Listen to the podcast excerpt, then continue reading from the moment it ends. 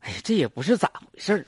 哎呦天，你说说，嗯这真是屋漏偏遭连夜雨。就放在阳台上的这个衣服，就被楼上不知道哪家这家伙怎么还整成沫了呢？你说这整的乌漆八黑的，哎呀，我就说人和人的素质都不一样。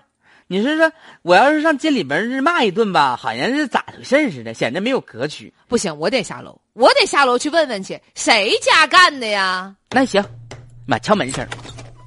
你好，你找哪位？那个，我想问问啊，啊我是你家楼上的，啊，我家孩子吧，今天在家里面玩玩玩玩玩，把那墨汁给泼下去了。泼下去之后吧，我就发现有人家里晾衣服的，给人把衣服都给染了。问问你家，就咱这一挺儿呢，哈我都问到了，啊你家有没有衣服被墨给？没事儿，没事儿，没事儿。衣服整没了，自己洗洗得了。 对，我们家是是我们家，你说的就是我们家。嗯，哎那那那啥，这样你把那衣服拿来，我先给你洗，洗不掉我赔给你。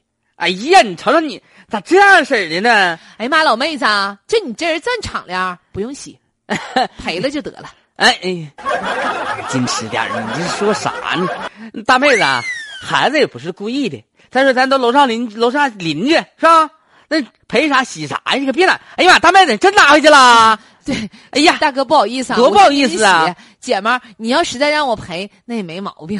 哎呦我，哎呦，我媳妇儿跟你开玩别那样，啊笑的。媳妇儿别那样式儿。嗯嗯，哎呀妈，真给你洗去了！哎呀，